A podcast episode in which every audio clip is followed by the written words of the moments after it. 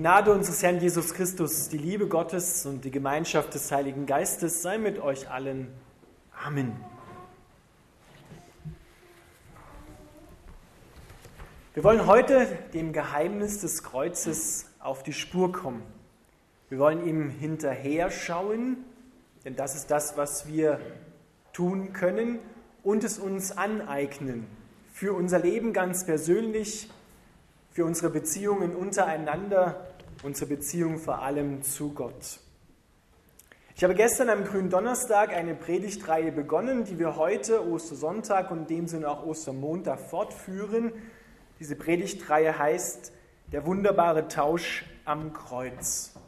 Und heute wird es darum gehen, was das Kreuz, was Jesus mit dem Kreuz in uns tut. Am Kreuz fand ein von Gott verfügter Tausch statt.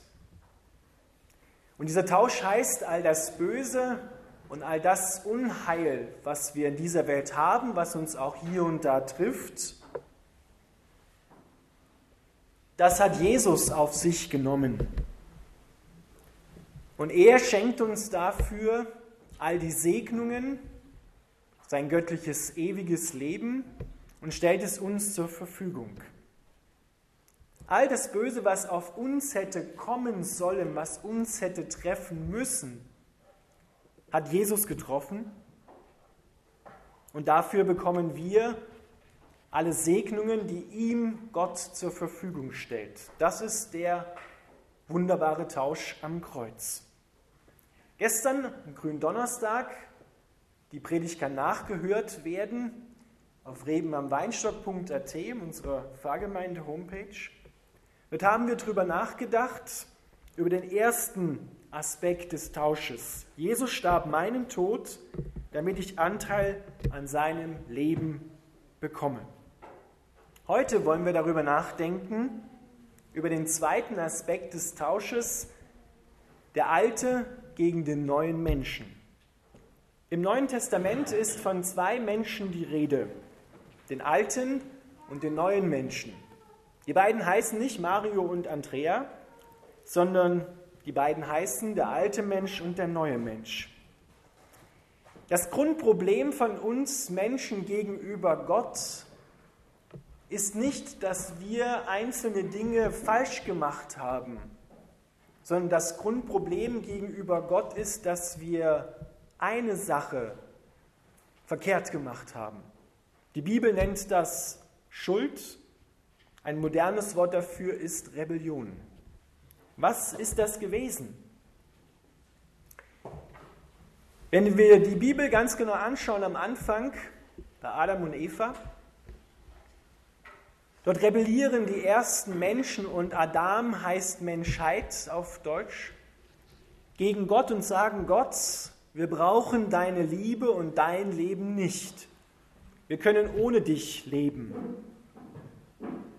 Und um das ein bisschen deutlich zu machen, habe ich vorne diese Holzskulptur dahingestellt. Das Herz sind wir und der Rahmen drumherum ist Gott, der das Herz gebildet hat, der das Herz versorgt, mit dem wir im wahrsten Sinne des Wortes ein Blutkreislauf, ein Lebenskreislauf sind. Und der Mensch hat jetzt entschieden, aus diesem Rahmen herauszutreten und zu sagen, ich kann mir selbst Leben geben und Leben schaffen. So geht das Herz aus diesem Rahmen heraus.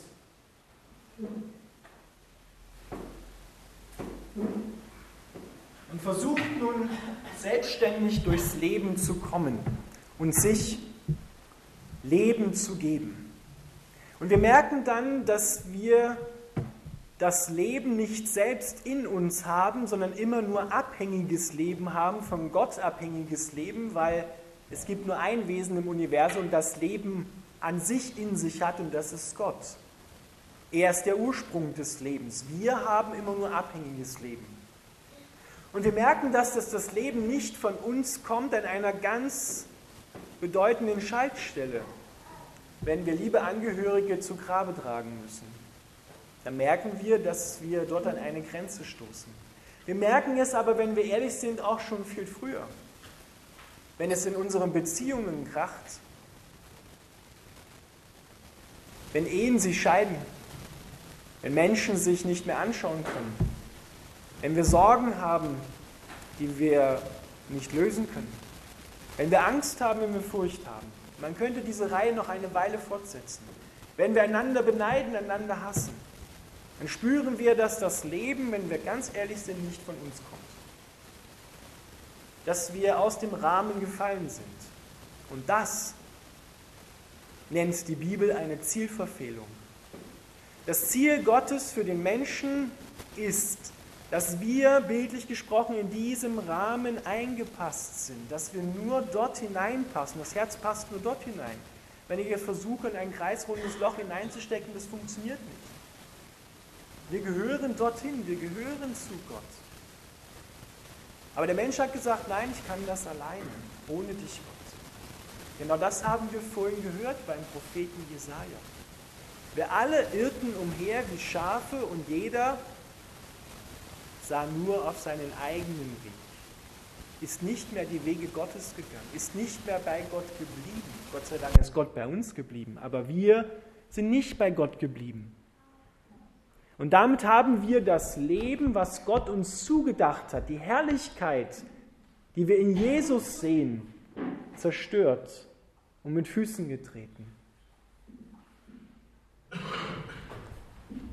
Das ist das Wesen des alten Menschen. Er rebelliert. Er ist ein Rebell. Und seit Adam sind ausnahmslos alle Menschen, werden alle Menschen geboren mit einem Rebellen im Innersten. Selbst kleine Kinder, so süß wie sie sind und wie sie durch ihren Blick und durch ihre Erscheinung Eis zum Schmelzen bringen können, harte Herzen weich machen und ein Lachen auf die Lippen zaubern, aber irgendwann fangen sie plötzlich an zu lügen und Nein zu sagen. Wer hat ihnen das beigebracht? Niemand. Das können die von ganz alleine. Das kommt von ganz alleine, weil es in ihnen drin steckt. Und darüber müssen wir Klarheit haben, dass wir uns da keine Illusionen machen. Es geht nicht bei dem Thema Sünde darum, dass wir einzelne Dinge falsch gemacht haben sondern dass wir einfach das Leben nicht mehr haben, nicht mehr aufweisen können, dass Gott uns zugedacht hat. Wir bleiben unter dem, weit unter dem, was Gott uns eigentlich geben möchte. Und geben uns mit dem zufrieden, dass wir so am Boden herumkriechen. Aber wir sind, sagt die Bibel im Bild gesprochen, keine Hühner, die am Fußboden herumpicken, sondern wir sind Adler, sagt die Bibel, die hoch in die Lüfte steigen sollen. Doch dazu braucht es einen Perspektivwechsel. Dazu braucht es eine grundlegende Umstellung in unserem Herzen. Jeder sah nur auf seinen eigenen Weg. Und jetzt sieht der Plan Gottes vor, dass wir mit unserem ganzen Leben, in unserer ganzen Existenz wieder zurückkommen in diesen guten Rahmen, dass das Herz wieder seinen ursprünglichen Platz bei Gott findet. Aber Gott will den alten durch den neuen Menschen ersetzen. Nun ist es aber bei Gott so, dass er den alten Rebellen nicht umerziehen will und auch nicht umerziehen kann. Er wird ihn nicht verändern. Er wird ihn nicht reformieren. Er wird ihn nicht in die Gemeinde schicken und sagen, na ja, wenn du dich richtig anstrengst und die Gebote hältst, dann können wir da noch mal drüber reden auch wenn es ein netter religiöser Rebell ist. Die Lösung Gottes lautet, die Lösung lautet Exekution. Gott richtet das alte Wesen im Menschen hin. Nun besagt aber die Botschaft der Gnade, der Barmherzigkeit, der Liebe Gottes, dass diese Exekution an und in Jesus von ihm selber freiwillig übernommen wird vollzogen wird. So schreibt der Apostel Paulus im Römerbrief Kapitel 6, unser alter Mensch, das alte Wesen, der alte Rebell oder der alte Adam, die alte Eva, wie wir wollen, wurde mit Christus damals auf Golgatha gekreuzigt, damit die Sünde, übersetzt Rebellion, in unserem Leben ihre Macht verliert. Nun sind wir keine Sklaven mehr der Rebellion, denn als wir mit Christus starben, wurden wir von der Macht der Sünde, der Rebellion befreit. Wenn in dir nichts gegen den Rebellen unternommen wird, gegen das alte Wesen, dann bleibst du und bist immer noch ein Sklave der Rebellion. Das heißt, du kannst dir noch so viel vornehmen, was du Gutes tun willst in deinem Leben. Ich kann dir versprechen, du wirst scheitern. Du wirst dich nicht gut machen können. Und es gibt keinen Menschen, der einfach von Hause aus gut ist. Denn Jesus hat gesagt, was nennst du mich gut zu einem anderen? Der Einzige, der gut ist, wirklich gütig ist, das kommt daher, ist Gott. Der Mensch ist nicht von sich aus an gut, das ist die Wahrheit. Und darüber dürfen wir nicht die Augen verschlieren. Der Mensch ist von Grunde auf ohne Gott ein Rebell. Auch wenn er ganz nett ist, aber er trägt es in sich, hineingeprägt in seine DNA hineingeprägt in sein Wesen, in seine Gedanken. Es steckt überall und es steckt in jedem drin. Und deshalb schauen wir auf das Kreuz, auf Jesus Christus. Manchmal wird Jesus so dargestellt am Kreuz, ein bisschen Blut hier oben, ein bisschen Blut an der Seite, ein bisschen Blut an den Händen und ein bisschen Blut an den Füßen.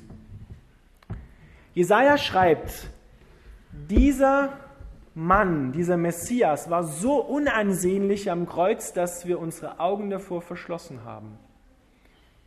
Der am Kreuz hängende Jesus muss so blutverschmiert gewesen sein, dass man sagen könnte, ein lebendiger, noch lebendiger Klumpen Fleisch. Da war nachher zum Schluss kein Blut mehr drin. So sehr haben die Menschen ihn hingerichtet.